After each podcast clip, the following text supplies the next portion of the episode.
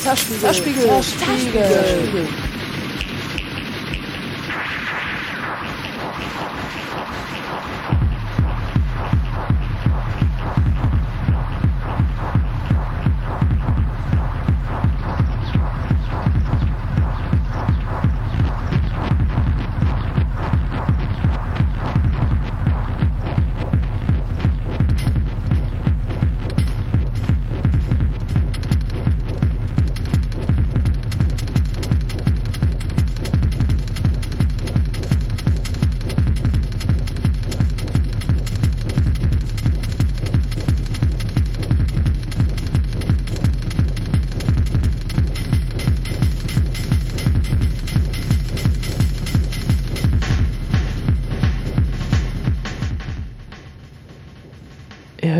Übrigens gerade ein Live-Set von Gain Dead.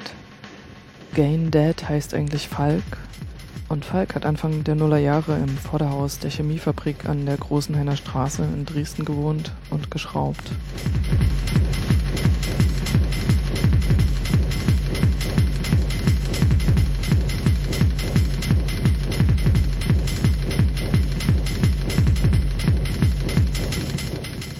Das ist der siebente Teil der Free Techno-Reihe im Zerspiegel, der Geschichte und Gegenwart des Free Techno vermittelt.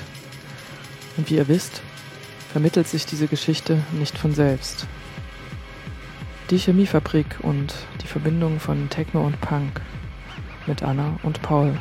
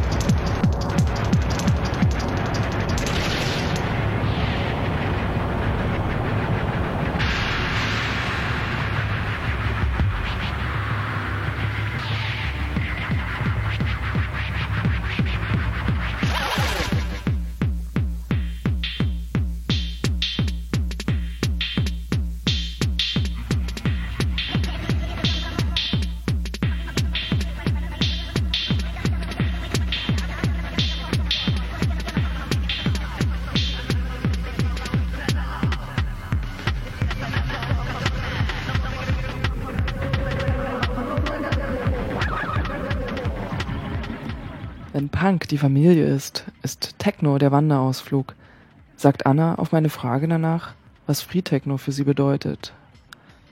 Paul ergänzt, dass das erste East Tech in diesem Sinn ein großer Wandertag war, wo man europaweit Verbindungen fürs Leben geknüpft hat. Wieder zu Hause in Dresden haben unter anderem die beiden die Chemiefabrik gegründet.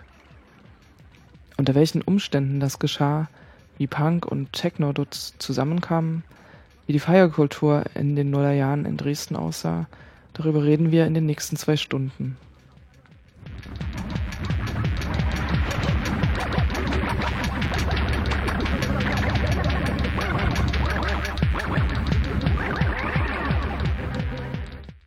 Wie sah die Freetechno-Szene Anfang der Nullerjahre in Dresden aus?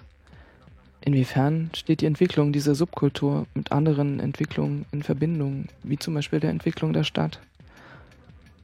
Was für Rollen spielen der Bestand, der Leerstand und der Zustand von Gebäuden und Grundstücken? In welchen Institutionen hat Freetechno stattgefunden? Welche Institutionen hat Freetechno selbst hervorgebracht? Und wie hängen Punk und Free Techno zusammen, die als unterschiedliche Subkulturen wahrgenommen werden und vielfach jeweils eigene Wege gehen? Über diese und andere Fragen reden Anna und Paul. Ich heiße Anna. und du wohnst im Radau e.V. in Herwigsdorf bei Löber, kann man das sagen? Genau, genau. Ich bin der Paul und ich bin heute hier, um ein bisschen was zu erzählen über meine Zeit in Dresden, als wir ziemlich viel damit zu tun hatten, Partys zu veranstalten. Im mehr oder weniger halblegalen Bereich. Anna und Paul sind beide GründerInnen der Chemiefabrik, die seit Jahren als stabile Dresdner Punkrock-Location bekannt ist und die von Andy Stanek betrieben wird. Dass die Chemiefabrik auch eine Techno-Vergangenheit hat, ist den meisten nicht bewusst oder vielmehr eine Punk-Techno-Vergangenheit. Diese Verbindung war Anna und Paul wichtig. Und in dieser Verbindung wollten Anna und Paul mit der Chemiefabrik Raum geben. Deshalb ist die Entstehung der Chemiefabrik Teil der Geschichte des Free Techno in Dresden. Und es wird jetzt auch in dieser Sendung um die Verbindung von Punk und Techno mit K gehen um die Schnittmenge, um die Gemeinsamkeiten. Dafür muss man natürlich erstmal die Begriffe klären. Wie ist euer Verhältnis zu Punk und zu Free Techno? Wie seid ihr dazu gekommen? Und wo seht ihr die Verbindungen zwischen beiden? Das frage ich die beiden später. Aber zuerst unterhalten wir uns über die Zusammenhänge, in denen sich die beiden sozialisierten, beziehungsweise aus welcher Suppe sie kommen, wie Anna sagt. Also bei mir war eigentlich die Initialzündung 1999 gewesen. Ich war bis 1999 mehr oder weniger straight als Punker unterwegs und hatte kaum Berührungspunkte zu Techno. Da, mit der Musik konnte ich damals einfach nichts anfangen, weil wenn ich Techno gehört habe, dann war das für mich irgendwie so ein Disco-Bums gewesen. Das hat mir nicht gut gefallen. Und dann gab es die Initialzündung, das war zur Sonnenfinsternis 1999. Da sind wir nach Ungarn gefahren und dort habe ich Menschen kennengelernt, die dort Partys veranstalten mit selbstgeschweißten Karren, selbstgebauten Soundsystemen. Und das war alles ziemlich wild und passte für mich überhaupt nicht in diese klassische Techno-Ecke. Und da war ich dann von Anfang an gleich Feuer und Flamme gewesen und fand das alles ziemlich geil. Und da stand für mich schnell fest, ja, sowas in der Art will ich auch machen. Ich komme ursprünglich eigentlich auch aus der Punkrock-Ecke, wenn man das so sagen möchte. Und hatte aber das Glück, dass ich eigentlich schon immer gerne ähm, offen war für jegliche Musik. Hauptsache, sie gefällt mir. Und habe dadurch sozusagen auch, ähm, ich habe damals auch bis in besetzten Häusern mitgewohnt und da gab es eben genauso Punkrock-Konzerte wie Techno-Partys. Und dadurch habe ich sozusagen einfach alles mitbekommen und konnte mir da immer das Beste raussuchen und hatte da nie Berührungsängste oder irgendwie das Gefühl, dass das eine nie zu dem anderen passt. Und zum Beispiel in welchen besetzten Häusern? Na, zum Beispiel auf der Talstraße damals. Da waren Techno-Partys im Keller? Im Keller. sehr schöne. ja. Und hast du noch irgendwelche anderen Einflüsse? Also speziell jetzt einzelne Personen kann ich da gar nicht festmachen. Das waren wirklich ja, mehr, mehr die Umstände oder was eben einfach alles gefeiert wurde. Gab ja immer genug zu feiern. Also es war so ein Pulk halt. Genau, genau. Und ähm, wie ging es dann weiter, so mit dem selber ein Soundsystem machen und Karren schweißen? Na, das hat sich dann ja, so langsam entwickelt. Also ich habe damals auch in der Talstraße gewohnt und ähm, da wir dort halt den Keller schon immer genutzt haben für Veranstaltungen, lag das dann halt auch nahe, dann irgendwie dort äh, irgendwelche Techno-Veranstaltungen zu machen. Und ich kann mich da zum Beispiel an eine Party erinnern, die mir wirklich im Gedächtnis geblieben ist, vom Damon Soundsystem. Ich glaube, das war vielleicht sogar die erste Party gewesen, wo wir das so richtig zelebriert haben mit Soundsystem im Keller und über mehrere Tage feiern und alle sind gut drauf und allen geht's gut. Äh, das, diese Party ist mir wirklich sehr in Erinnerung geblieben, ja. Was lief da so für Musik? Ja, querbeet, würde ich mal sagen. Techno. Techno, ja. ja ich glaube, wir haben dann auch schon mit mehreren Floors experimentiert. Das heißt, da gab es dann so eine Kellerecke, da lief dann eher so Drum-Bass-lastige Sachen und eine, ein Floor, wo Techno lief, geradliniger Viervierteltakt-Techno. Ja, für jeden was dabei. Und habt ihr dann die Boxen dafür schon selber gebaut? Die hatten, hatten die Leute vom Demon Sound System mitgebracht und ein oder zwei selbstgebaute Boxen hatten wir dann auch schon. Ja, das war eine Zeit, wo ich sehr viel experimentiert habe mit verschiedenen Boxen, Gehäusetypen, weil ich ja wirklich überhaupt keine Ahnung hatte, was nun gut ist, was man braucht. Und da standen dann die unterschiedlichsten Kisten dann da rum irgendwie mit Lautsprechern drin und mit manchmal sehr fragwürdigem Ergebnis. Also die Qualität des Sounds war dann doch eher bescheiden, aber das muss halt ausprobiert werden. War das wichtig mit der Qualität? Na, es war immer gut, wenn da schon ordentlich Druck irgendwie aus den Boxen rauskam und wenn das halbwegs noch gut geklungen hat, dann waren die Leute auf jeden Fall zufrieden, ja. Wann hast du da so eine Anlage zusammen, die du dann alleine hinstellen konntest? Das hat ein paar Jahre gedauert.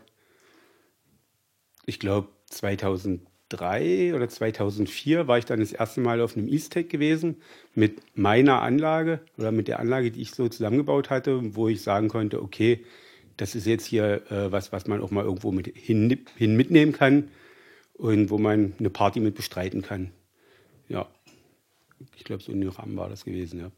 Hast du mitgemacht? Beim Anlagenbau, ja. genau. Ihr habt ja in der Talstraße auch gewohnt und wie war das mit den Dämonleuten?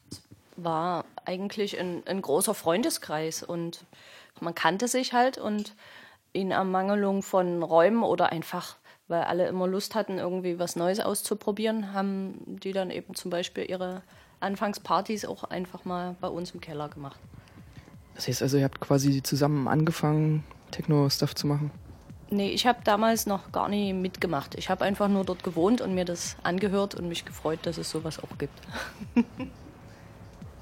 ja, bei mir war das ähnlich gewesen. Also man kann da nicht von einer Zusammenarbeit reden, sondern die haben einfach ihr Zeug angeschleppt und bei uns im Keller aufgebaut.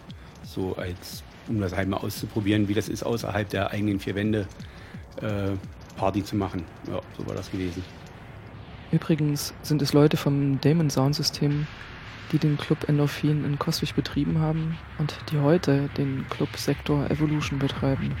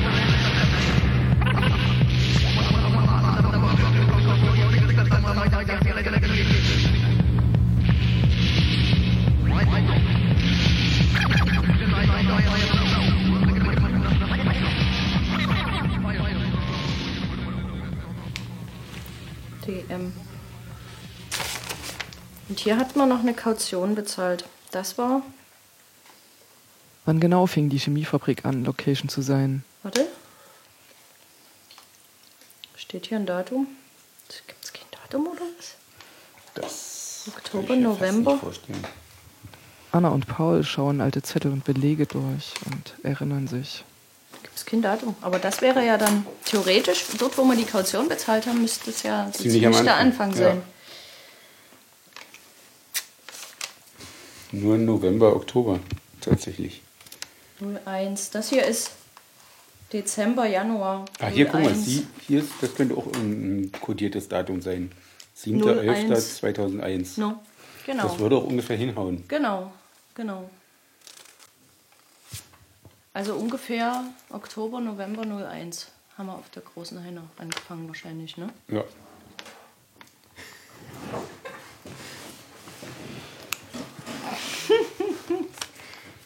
Ist 20 Jahre her.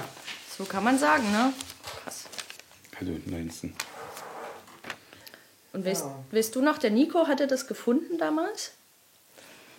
Das, die Location? Der hat die irgendwie aufgetan über irgendwas. Der hat sich halt irgendwie, der hat auf der, auf der Hechtstraße 10 gewohnt. Und da ging es ja dann auch zu Ende, so um die Jahrtausendwende rum. Und der hatte irgendwie, der wollte irgendwas Großes aufreißen. Der hatte übelst viel Energie gehabt und war auf der Suche nach einer Location und hat halt Immobilienanzeigen studiert und ist in der Stadt viel rumgerannt und hat dabei dann halt irgendwie dieses Gelände entdeckt. Genau. Und hat es eigentlich im Alleingang klargezogen. Wir sind dann erst später dazugestoßen. Da hat der Nico das schon irgendwie klargezogen. Zumindest die Wohnung vorne. Der hatte erstmal nur das Haus vorne, genau. Genau, da hat er sich eingemietet als normaler Mieter. Und in der Anfangszeit haben wir hinten die Baracke einfach so benutzt, weil die ja eh leer stand. Ne? Da hatten wir keine Vereinbarung oder irgendwas. Wir haben das Ding einfach benutzt. So wie man das halt macht, wenn man irgendwo ist. Man benutzt einfach alles, was da ist und nie anderweitig benutzt wird. Normal. Hm. Und gewohnt hatten wir dann auch vorne mit. Am Anfang haben wir doch alle da vorne irgendwie mehr oder weniger gehaust. Ich weiß es gar nicht mehr. Na, ich hab, hatte ja einen, meinen Robur. Ich habe ja in Robur gewohnt. Ein Robor ist ein hochbeiniger rundlicher LKW oder Bus, gebaut vom VEB Roborwerke Zittau, also aus der DDR, auch Ello genannt. Die waren in den 90er und 0er Jahren mehr oder weniger großflächig übrig und eigneten sich zu Wohnzwecken, wenn man sie dazu ausgebaut hatte. Das Material dafür fand man meist irgendwo. Mehr dazu später. Und jetzt zurück zum Findungsprozess der Chemiefabrik. Unser damaliger gemeinsamer Freund, der Nico, hatte, ähm, hat schon eine ganze Weile gesucht nach geeigneten Locations und hatte dann im Jahr 2000 oder 2001, Anfang irgendwie, ähm, das Objekt da auf der Großenhainer Straße 28 entdeckt und gefunden und mit den ähm, Vermietern oder Verpächtern verhandelt und konnte dann das eine Haus, was auch noch bewohnbar war, dort zur Miete bekommen. Genau. Und da man so ein Objekt auch nie alleine irgendwie bewirtschaftet, sind wir dann, weil die Talstraße, ich weiß gar nicht mehr genau, das fiel so ein bisschen auseinander alles, sind Ja. wir dann dort mit hingezogen. Genau, und haben dann, da dort ein Riesengelände zur Verfügung stand mit vielen, mit allen Möglichkeiten, haben wir uns überlegt, oder sind eigentlich, es lag auf der Hand, dass man dann dort Veranstaltungen macht.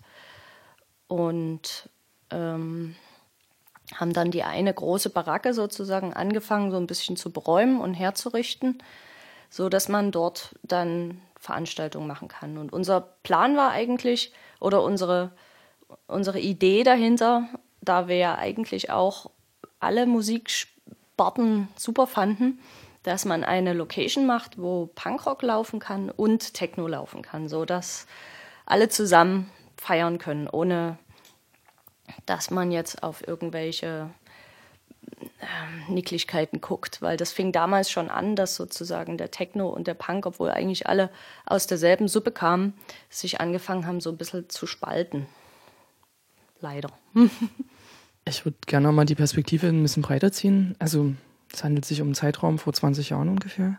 Und da war Dresden noch ein Stück anders als jetzt. Also in der Zwischenzeit, da ist ein Haufen Gentrifizierung passiert. Also eine ganze Menge neue Häuser sind entstanden auf genau solchen Arealen, wie zum Beispiel das von der Chemiefabrik. Aber das ist jetzt noch so, wie es ist, aus Gründen. Ähm, und ich würde gern wissen, wie das für euch sich angefühlt hat, in dieser Stadt rumzurennen und da immer wieder so bestimmte Gebäude zu sehen. Also seid ihr da quasi mit so einer Perspektive schon durch die Gegend gegangen um, und habt ihr geguckt, ob das verwertbar ist für als Party-Location oder hat sich das irgendwie angeboten? Lag das auf der Hand? Ähm, wie hat sich das angefühlt? Hattet ihr das Gefühl, ihr habt da Platz, ähm, eure Dinge zu machen oder ist das schon ein Stückchen enger geworden im Vergleich zu vorher? Ich denke, das war so der Anfang von der Zeit, wo es enger wurde. Also wenn man, wenn man einmal auch in, in irgendwelchen besetzten Häusern wohnt, hat man natürlich ein bisschen einen anderen Blick auf die Dinge und auf leerstehende Häuser. Es war jetzt nicht so, dass man ähm, direkt auf der Suche nach einer, nach einer Party-Location unterwegs war. Aber man hat natürlich schon geguckt, wo sind Möglichkeiten, wo, wo sind Freiräume, wo kann man was machen. Und das aber nicht nur zum Feiern, sondern natürlich auch genauso zum Wohnen oder eben einfach zum Sein. Und genau, das war so die erste Welle, wo es weniger wurde, wo die besetzten Häuser weniger wurden und wo man sich dann wirklich damit beschäftigen musste, welche, ja, in welche Richtung geht das hier alles? Wie geht die Entwicklung in der Stadt jetzt in, voran? So, wo, wo geht das alles hin? Werden jetzt alle zu normalen Mietern und die ganze Szene individualisiert sich sozusagen oder bleibt man halt zusammen und macht was zusammen? Wenn du sagst zusammen, hattet ihr da auch so einen gewissen kollektiven Anspruch? Also hattet ihr Bock drauf, ähm, dass Leute meinetwegen jenseits von, von Lohnarbeit und solchen Dingen äh, sowohl zusammen wohnen als auch ähm, Dinge zusammen organisieren? Das war quasi normal. Ja, für mich hat das schon immer einen politischen Anspruch gehabt, Wohnraum äh, in Anspruch zu nehmen und im Kollektiv zu leben. Das war für mich von eigentlich ganz normal gewesen, dass das halt im Kollektiv geschieht und man nicht irgendwie in irgendeiner Wohnung einzeln verschwindet und irgendwie dann sich irgendwelchen Mietdiktaturen beugen muss, sondern dass man selbstbestimmt seinen Wohnraum gestalten kann. Das war für mich schon immer wichtig. Kannst du es noch detaillierter sagen, was selbstbestimmt heißt für dich?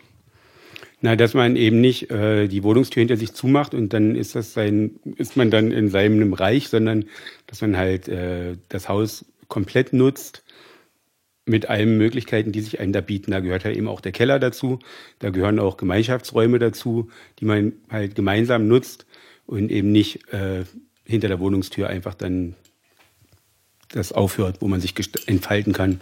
Selbstbestimmt heißt vor allem, dass man seine Ideen, die man, die man hat, dass, die man, dass, dass man die versuchen kann zu verwirklichen.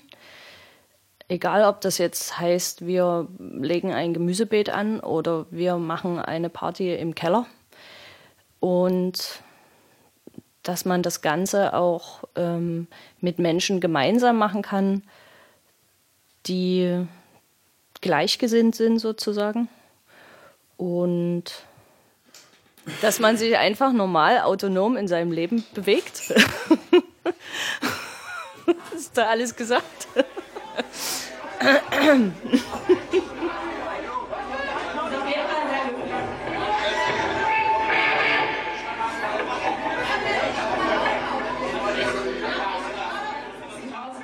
Das ist der zweite Geburtstag der Chemiefabrik am 13. September 2003.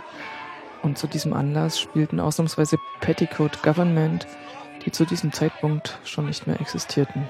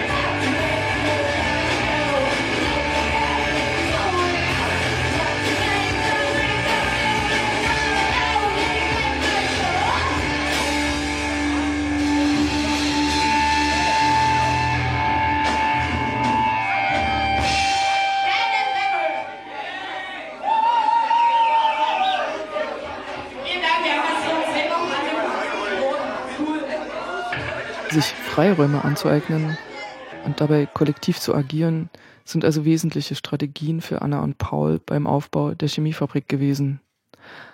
Aber welche Bezugspunkte haben Sie zu diesen großen und allgemeinen Begriffen Punk und Techno? Welche konkreten Praxen, Lebensweisen und Wertvorstellungen verbinden Sie damit? Weil du vorhin gesagt hast, ähm, Techno und Punk verbinden sozusagen, also oder zusammenhalten eigentlich, ne? Hast du da einen speziellen Aspekt, der dir wichtig ist? Also, oder was ist Punk für dich? Also Punk, also für mich war Punk sozusagen, als ich als, als Jugendliche in die Neustadt gekommen bin, als fast noch Kind, ähm, waren das so meine ersten Kontakte zu den Leuten, die dort wohnen. Und das war, obwohl das vielleicht von außen anders wirkt, das war halt eine, wirklich eine, eine Familie. Die haben sich extrem, also die haben gut zusammengehalten haben auch wirklich aufeinander aufgepasst. Und ähm, jetzt mal den ganzen historischen Abriss, den kennen wir ja alle, den muss man jetzt hier nie wiederholen, ähm, war das wirklich, naja, einfach auch ein Lebensgefühl. Ne?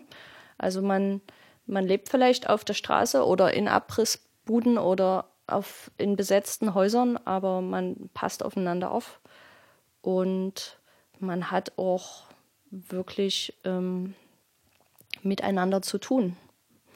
Man lebt eben zusammen, wie auch immer. Man macht das Beste draus. So, auch wenn alle abgebrannt sind und keine Knöpfe in der Tasche haben, dann heißt das nie, dass man deshalb irgendwie ein Gesicht zieht und sich gegenseitig bemitleidet, sondern man macht halt einfach das Beste draus. Und das ist auch ein Lebensgefühl, was mich sehr geprägt hat, dass man einfach auch ohne Geld komplett gut durchs Leben kommt. Also was du vorhin gesagt hast mit ähm, autonom sein, Autonomie. Genau, genau. Unabhängig von so gesellschaftlichen Zwängen, mehr oder weniger, also so unabhängig wie möglich. Ähm, wenn das bedeutet eben, das ist mit Geld verbunden, dann entzieht man sich diesen Zwängen und bleibt arm sozusagen. Genau, man bleibt, man bleibt arm, aber wenn man gemeinsam an, an Sachen arbeitet, man kann ja zum Beispiel auch eine Anlage sich zusammen bauen, dann ist man nie arm. Ne? Wenn das jetzt der Wunsch ist oder der Traum und man dadurch, dass man einfach mit seinen Freunden das zusammen macht, und das ist ja dann im Prinzip auch egal, wie lange es dauert. Man muss das ja nie kaufen und morgen ist es fertig und da, sondern man, das kann ja auch über Jahre entstehen. Das, die Anlage ist jetzt nur ein Beispiel oder ein Haus, was man sich zusammen ausbaut oder sonst was. Dann ist man nie arm, dann ist man ziemlich reich. Und du? Also was ist für dich Punk oder das Punkische? Ja, im Prinzip eigentlich genau das, was die Anna auch schon gesagt hat. Dass man halt selbst entscheidet und sich gesellschaftlichen Zwängen nicht unterwerfen muss, sondern ähm, durch Gruppendynamik und so weiter dem was entgegenzusetzen hat, was man dann halt selbst bestimmt. Genau. Und hat das vielleicht nur einen negativen Aspekt, dieses Punkische? Also, oder eine, eine Kehrseite? die man vielleicht jetzt auch nicht verschweigen muss mehr heutzutage? Na, man, man engt sich eigentlich äh, ein Stück weit auch ein, dadurch, dass man sich halt einem gewissen Bild äh, oder dass, dass man ein bestimmtes Bild bedient in der Gesellschaft, schränkt man sich äh, eigentlich auch selbst ein in gewisser Hinsicht. Dadurch, dass halt äh, gewisse Vorurteile verknüpft sind mit, äh, mit dem Wort Punk und die dann sofort abgerufen werden, Stereotypen dann in, in den Augen der normalen Menschen. Kannst du die genauer benennen? Mm, nee, kann ich eigentlich nicht. Ich weiß nur, dass es sowas gibt, aber ich kann das nicht beim Namen nennen. Das äh, ist nicht in meinem Kopf drin. Das sind vor allem ja auch Äußerlichkeiten, ne? die dann die das, was die Menschen mit, mit Punksein ver, verknüpfen oder die sehen zum Beispiel jetzt ein, ein, ein, junges Mädel, das hat Rastas und dann entsteht eben ein Bild und das Bild passt in, in eine gewisse Schublade. Und dann ist es natürlich ähm, klar, dass das Mädel auf jeden Fall auf dem absteigenden Ast ist und demnächst in der Gosse landen wird oder Schlimmeres. Und oder schon ist oder genau. Und ähm, das ist schon auf jeden Fall so, dass das ähm, einen auch negativ belasten kann, vor allem weil das natürlich nicht so ist, dass das nur Menschen sind, die einem nichts bedeuten, sondern das sind natürlich auch Familienangehörige, die dann davon ausgehen, dass man verloren ist. genau. Und dass es auf jeden Fall nur, nur schlechter werden kann mit einem. Ich frage deswegen so intensiv nach, weil es geht darum, ihr wolltet Punk und Techno verbinden und Punk ist alles Mögliche. Ne? Das kann natürlich auch sein, dass man total nihilistisch, unsolidarisch ist, völlig also einzeln, individuell ähm, oder tatsächlich auf dem absteigenden Ast Alkoholiker. Also ist ja eine Riesenbandbreite an Lebensentwürfen, sage ich mal, in die man da rein gelangt. Ne? No Future gehört da genauso dazu. So, also ich mache mich kaputt oder mach dich selbst kaputt, bevor es jemand anders tut. Das ist genauso ein Lebensentwurf von Punk, aber nie meiner. Was bedeutet dann eben Techno für euch? Also könnt ihr dann nochmal ja, auf diesen Vergesellschaftungsaspekt ähm, hinaus, also jetzt nicht nur Boxen bauen, sondern was waren das für Zusammenhänge mit Leuten und wie hat sich das angefühlt mit denen und an welchen Stellen ist man wie zusammengekommen? Ähm, jenseits nur von einzelnen Partys, sondern eben mehr so Technical-Ebene und so weiter. Mhm. Also wenn, wenn der Punk sozusagen die äh, Familie ist, dann äh, ist der Techno so der Wanderausflug. also das waren zumindest meine ganz, meine ganz ersten Erfahrungen mit Techno. Das waren so die ersten Partys in der Sandgrube zum Beispiel. Und das war total cool, weil alle zusammen irgendwie ihren Krempel eingepackt haben in äh, na, es gab damals noch wenige Autos oder wenige hatten Autos und dann haben wir alle, alles eingepackt und dann sind wir irgendwo hingefahren, wo es schön ist. Am Anfang eben Sandgrube zum Beispiel, das ging noch. Später musste man sich schon ein bisschen mehr umgucken. Und dann gab es halt dort ein riesengroßes Picknick für alle. ja, das trifft es eigentlich ziemlich gut. Also nie vergessen werde ich dann auch zum Beispiel das erste East-Tech, wo dann wirklich äh, ein großer Wandertag für einen Haufen Leute gewesen war, auch international. Und das war äh, großartig gewesen, dort sich mit den Leuten zu treffen. Und darüber sind dann auch persönliche Freundschaften entstanden. Man hat Leute kennengelernt, mit denen man dann noch jahrelang äh, gemeinsam gefeiert hat. Und ähm, das sind einfach Verbindungen, die man da geknüpft hat fürs Leben, die teilweise heute noch bestehen. Kannst du so ein bisschen umreißen, so den Personenkreis? Also jetzt nicht mit Namen, sondern wie, wie weit reichten die Verbindungen? Na, ich würde mal sagen, europaweit reichen die Verbindungen. Ja. Frankreich, Irland, Polen, Tschechien, Spanien, ja, aus aller Herren Länder, Österreich, Berlin.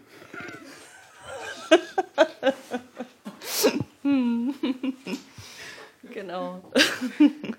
Und äh, ihr habt euch dann immer mal wieder getroffen. Also waren das Leute, die so auch sehr mobil waren, ähm, meinetwegen auch in ihren Kahn gewohnt haben und Soundsysteme durch die Gegend gefahren haben? Oder wie hat sich das Wiedersehen strukturiert? Na, wenigstens einmal im Jahr hat man sich beim Eastec dann wieder getroffen und das war dann halt immer ein großes Meet and Greet. Meistens oder oft ist es so abgelaufen, dass die Leute, die dann zum Eastec fahren wollten, sich irgendwo in und um Dresden gesammelt haben. Und ja, da, das war dann immer ein großes Hallo gewesen. Und dann sind wir dann halt gemeinsam auf irgendeine Wiese gefahren und haben dann gefeiert und äh, sind dann meist nach dem East noch zu anderen Veranstaltungen gefahren, gemeinsam. Und ja, das, also die, man hat sich im Sommer, eigentlich jeden Sommer hat man sich wieder getroffen. Zu anderen Technivals gefahren noch? Ja, genau. Zum Beispiel? Ja, nach Tschechien, da waren immer großartige Veranstaltungen gewesen. Oder nach Polen. Das, Center, Center Tech in Polen war immer sehr schön gewesen. Und das Czech Tech in Tschechien. Hat auch immer sehr viel Spaß gemacht. Wolomirsch in Polen. Genau, es war ja eigentlich auch so, dass, also es gab schon eine ganze Reihe Leute, die, die auch eigene Autos hatten oder auch schon zum Teil in ihren Autos gewohnt haben, noch von früher, also auch viel ähm, Engländer oder Franzosen, die sozusagen eh mobil unterwegs waren immer. Und ähm, das war aber wirklich so, dass es gab viele Leute, die hatten weder Führerschein noch Auto, aber es war überhaupt kein Thema. Also es sind immer alle überall hingekommen. Und man ist einfach gemeinsam mitgefahren. Und dann wurde die Karre vollgestopft mit Menschen und, und der Laster. Und das war schon auf jeden Fall überhaupt kein Hindernisgrund, wenn du kein Auto hattest. oder keine Anlage oder kein Geld oder kein Führerschein. Trotzdem ging's. Wenn ihr so auf Techniverse unterwegs wart, also eher so im Techno-Kontext, seid ihr da auch tatsächlich auf die Art und Weise Leuten begegnet, die ähm, irgendwas auch mit Punk zu tun hatten? Oder die Frage ist, wie schätzen ihr ein, ähm, wie groß die Schnittmenge war damals in dieser Techno-Szene ähm, zwischen Techno und Punk? Groß. Also viele, viele Leute, die ich kennengelernt habe, haben ihre Wurzeln genauso im Punkrock wie ich. Also da, ich habe mich dort ganz oft äh, gut aufgehoben gefühlt bei den Leuten. Also so eine Abgrenzung, wie ich sie in Dresden erlebt habe, habe ich nirgendwo anders und auch zu keinem anderen Zeitpunkt sonst erlebt. Das war ein singuläres Erlebnis quasi. Ja, ich denke auch. Also das war, es ging nicht darum, was für Musik jemand hört. Also viele haben, haben beides gehört. Viele sind hatten ihre Wurzeln im Punk oder viele haben auch schon früh mit elektronischer Musik sich beschäftigt und haben deshalb jetzt aber nie äh, das abgelehnt, zu Konzerten zu gehen oder das war einfach nicht ähm, das, worüber man sich differenziert hat. Das war irgendwie, also da gab es viel wichtigere Dinge zu tun, als sich jetzt zu unterscheiden, was man für eine Musik hört. Also es ging ja da eher ums gemeinsame Tun oder gemeinsam was auf die Beine stellen oder sich unterstützen, aber nie darum, sich abzugrenzen voneinander. Ja. Obwohl ich ehrlich äh, zugeben muss, ähm, dass auch ich mich mal komisch über Musik definiert habe. Ich habe letztens im Internet bei YouTube ein Video gefunden von 1994, ein Konzertmitschnitt von einer Band namens Hans am Felsen, die hat in Dessau gespielt und auf dem Konzert war ich auch gewesen und ich habe mich auch wiedergefunden in dem Video. Und was habe ich für ein T-Shirt an? Da steht drauf, gibt Techno keine Chance. Aha, na toll. Hättest du das nicht eher sagen können? hm. Wir halten dir mal zugute, dass du wenig Geld hattest und dieses T-Shirt geschenkt bekommen hast. Großzügig.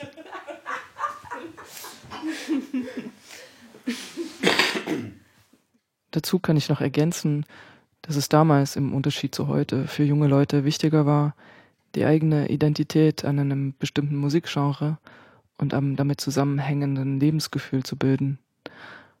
Mittlerweile funktioniert Identitätsfindung tendenziell eher modular und verteilt sich auf weitere Bereiche des Lebens, sagen diverse Soziologinnen.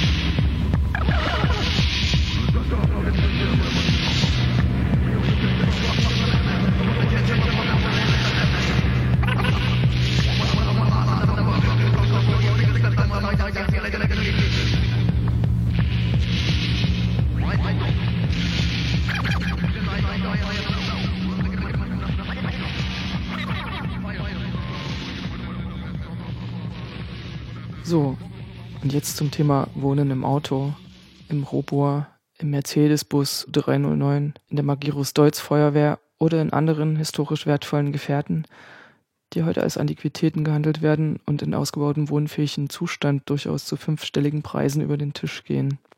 Damals waren das eher Reste und Abfälle des Kapitalismus, die die quasi umsonst Ökonomie des Free Techno gespeist haben. Heute gibt es den Hype des Van-Life. Dieses Wohnen im Auto war jedenfalls damals ein ganz wesentlicher Aspekt des Free Techno und hat eine große Bandbreite. Diese reichte vom ganzjährigen technonomadischen Rumreisen mitsamt Soundsystem oder gar mobilem Studio, um europaweit Partys zu machen oder um Floors auf Technivest zu betreiben, um davon zu leben, bis hin zum relativ stationären Wohnen auf Wagenplätzen und dem Rumreisen nur im Sommer. Auch Anna und Paul wohnten so auf dem Gelände der Chemiefabrik. Vielleicht nochmal jetzt äh, ein kurzer Einschub zum Thema ähm, Autowohnen. Heutzutage scheint mir das sehr schwierig zu sein, aus verschiedenen Gründen. Und damals war es offensichtlich eher eine, eine Strategie für Leute, die jetzt nie so viel Geld hatten. Ähm, also im Auto zu wohnen, das war ziemlich machbar, sage ich mal. Könnt ihr das so ein bisschen umschreiben, was das bedeutet hatte, also warum das so war? Na, es gab damals natürlich viel, viel mehr Plätze, wo man es sich einfach hinstellen konnte mit einem Auto.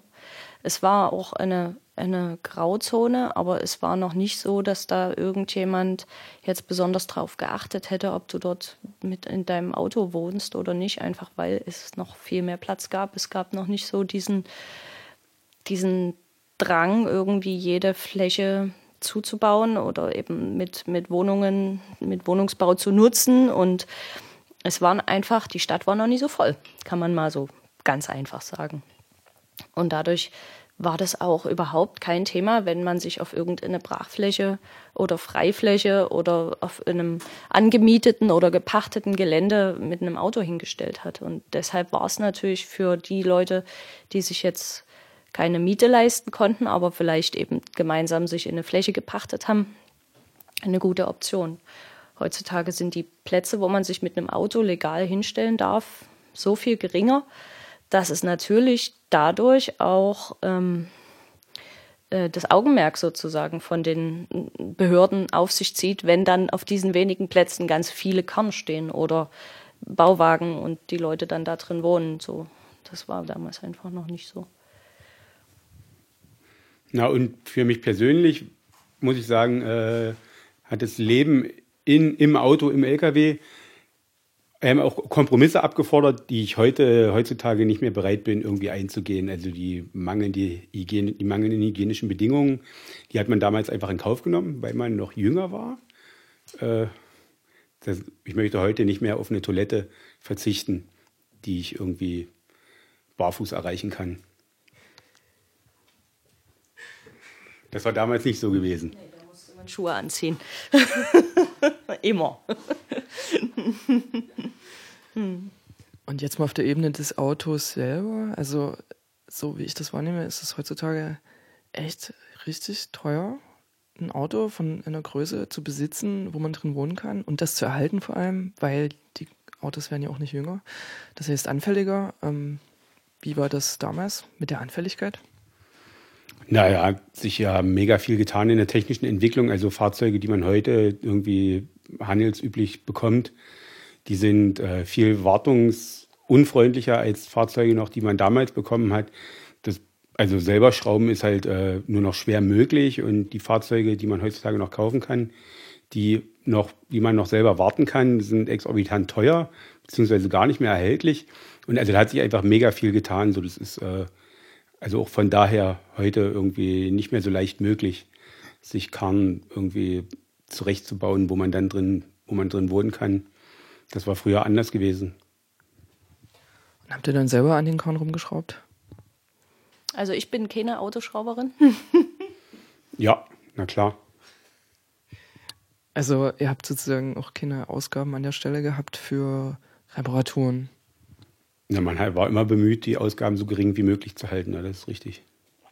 Und ähm, da gibt es noch, glaube ich, einen anderen Aspekt. Ähm, es war auch ziemlich viel übrig, würde ich sagen. Also jetzt mal angefangen von Restbeständen der Roten Armee äh, oder was sozusagen vom Sozialismus übrig geblieben ist und eigentlich weggeschmissen wurde und wo man auch dann Ersatzteile vielleicht noch gefunden hat, oder?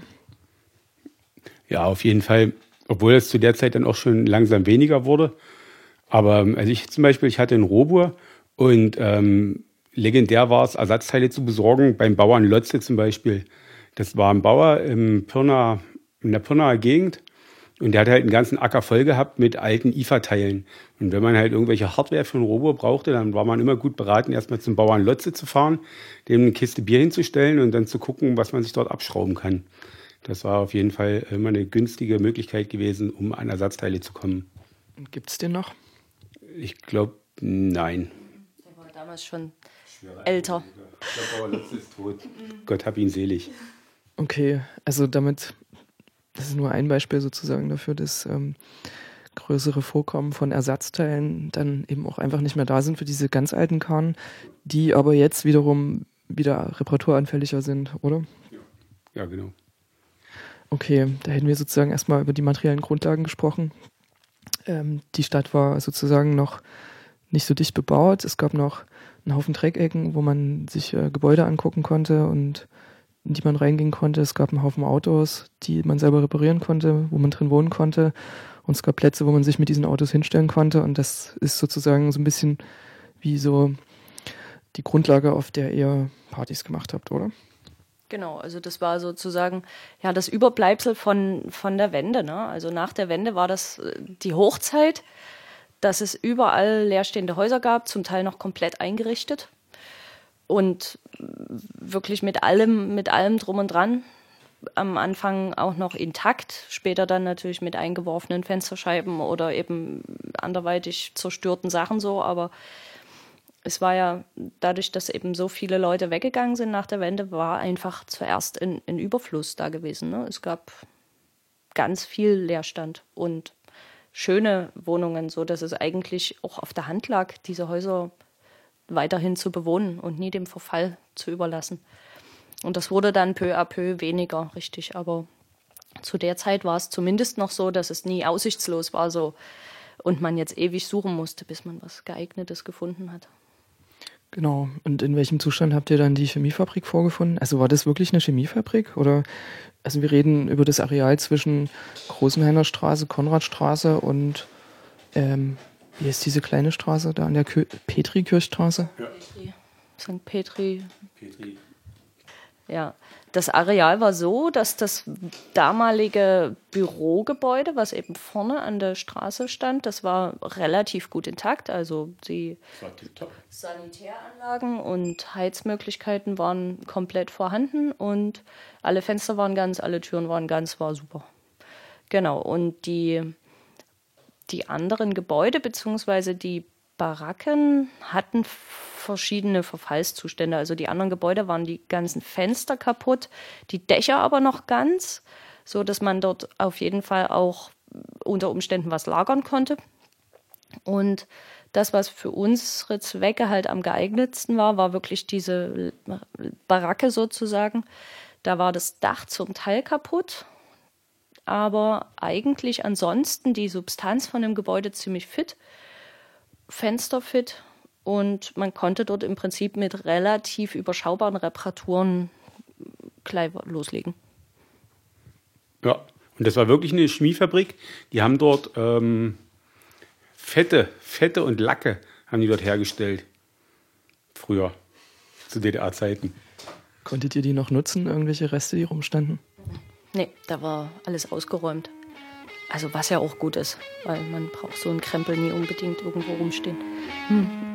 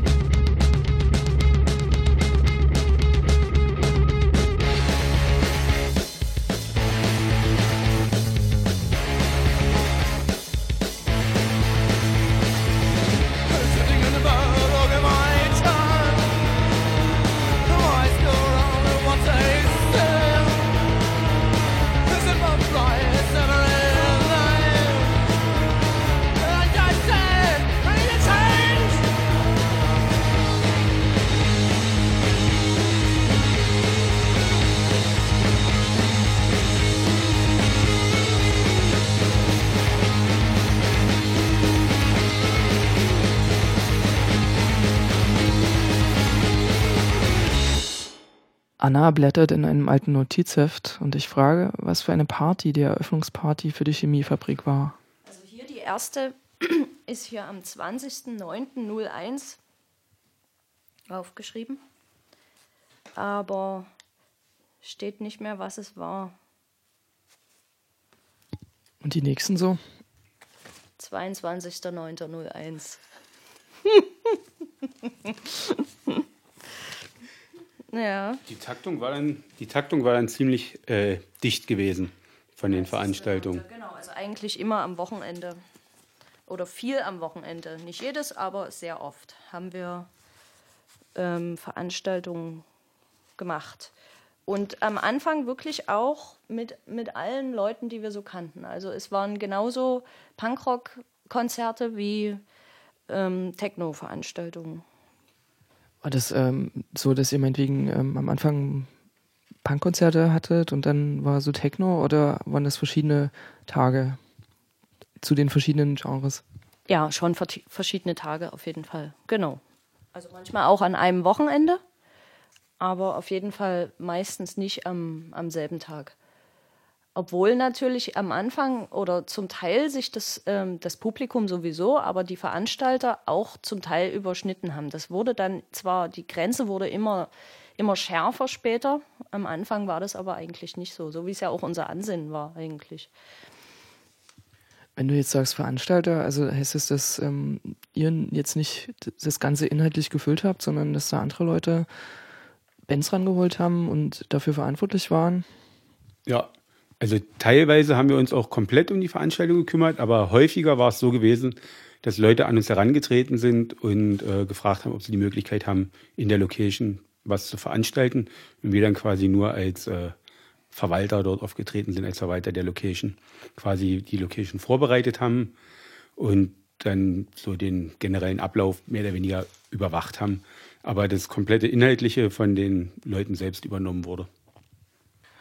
Und habt ihr da noch so ein paar in Erinnerung? Also ich sag mal so irgendwelche Konzertcrews oder so oder irgendwelche Techno-Crews, die an euch rangetreten sind? Na, wir haben viel mit Pirate Network damals zusammengearbeitet. Äh, vor allen Dingen Drum-Bass-Partys haben die gemacht. Dann ähm, mit dem Wadenfried, der hat ziemlich viele Konzerte organisiert und äh, bei uns in die Location gebracht. Ja, mit BS Industries, mit dem Bastel, der hat dort auch einige Veranstaltungen gemacht. Und dann haben wir auch vielen Leuten die Möglichkeit gegeben, die noch keine feste Crew hatten, sondern die einfach sich auch ausprobieren wollten, wo jetzt kein Name übrig geblieben ist, sondern einfach Leute, denen wir möglich, dem die Möglichkeit geboten haben, sich auszuprobieren. Die Demons haben auch Partys gemacht bei uns viel. Ja. Genau. Eine habe ich hier, Reggae Dub and More. Das war wahrscheinlich so eine Querbeet-Party.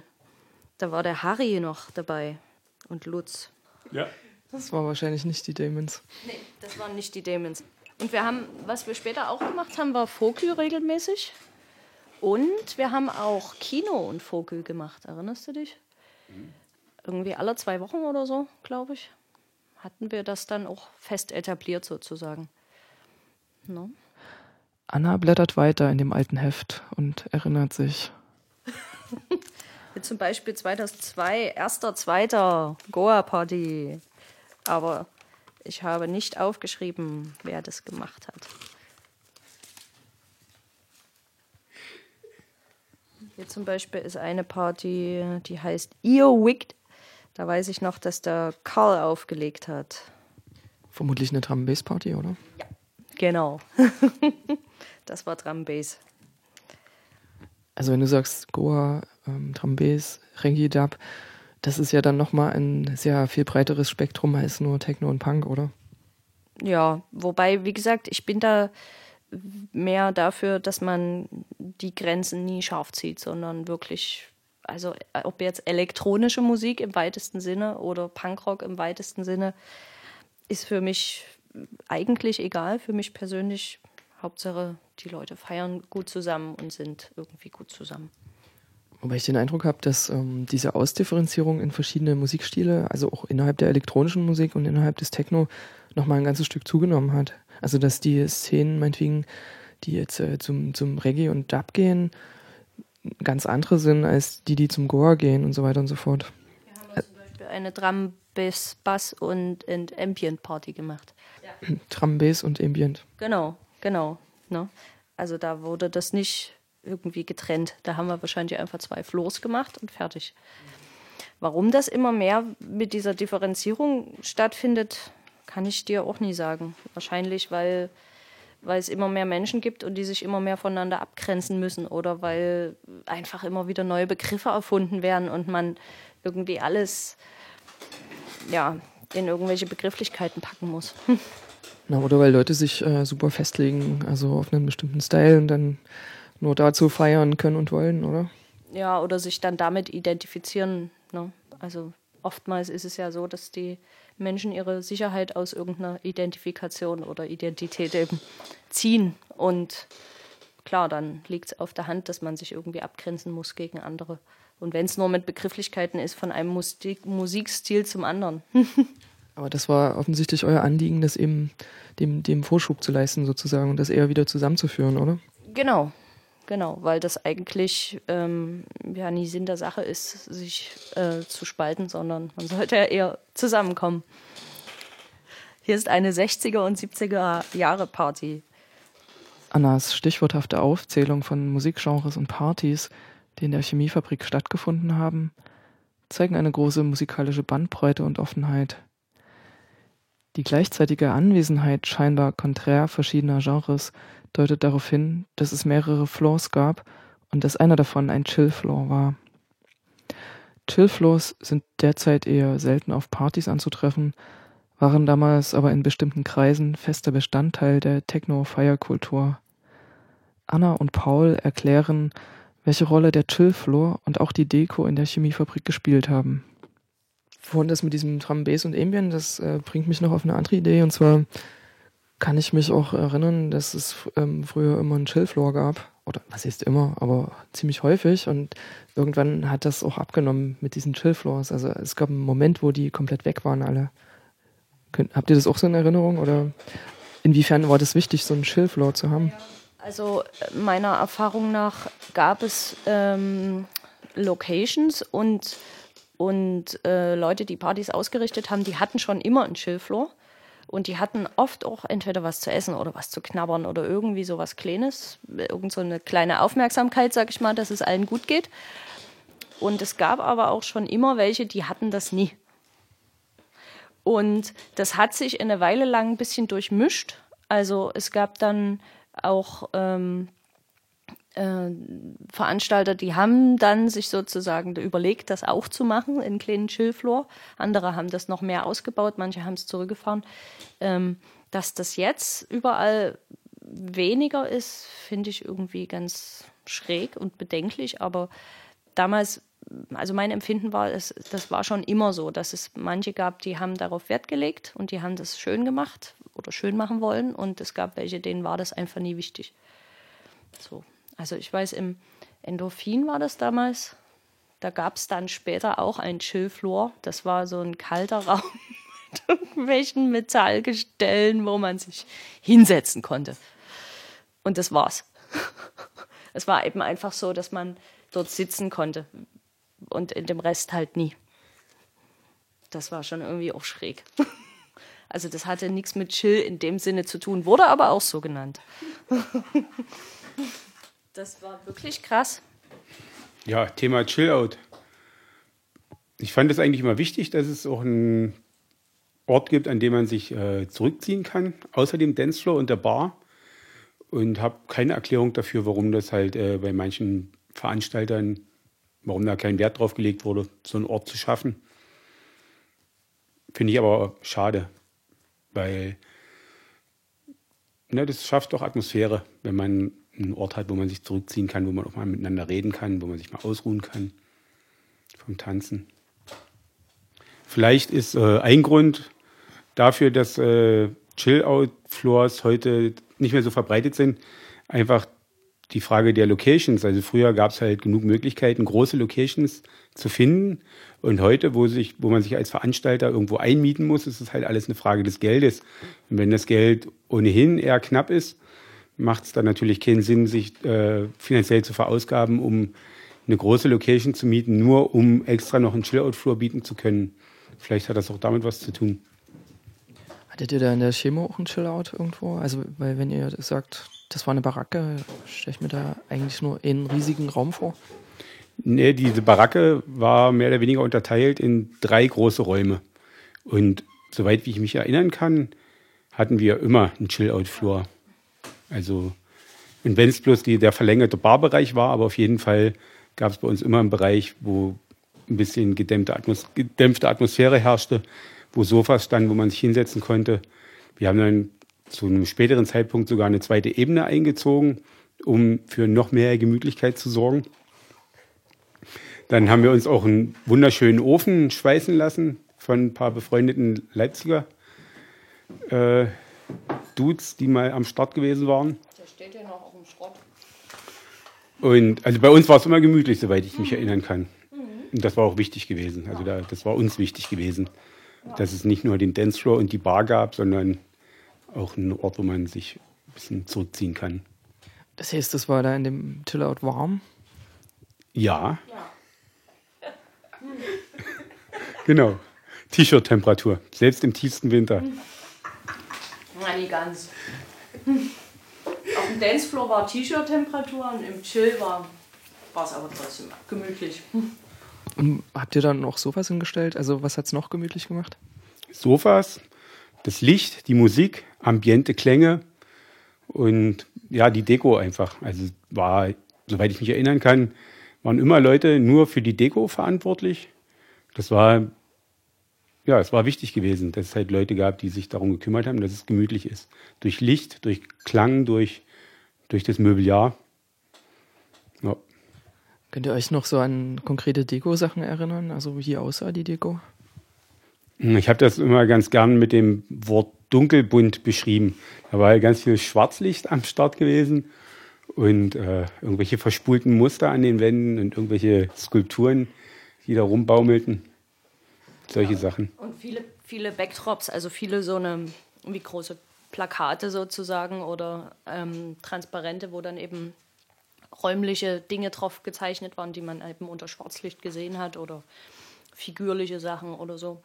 Ich glaube schon da in, in große, eine große Auswahl eigentlich und das wurde dann, je nachdem, was es für eine Veranstaltung war, genutzt.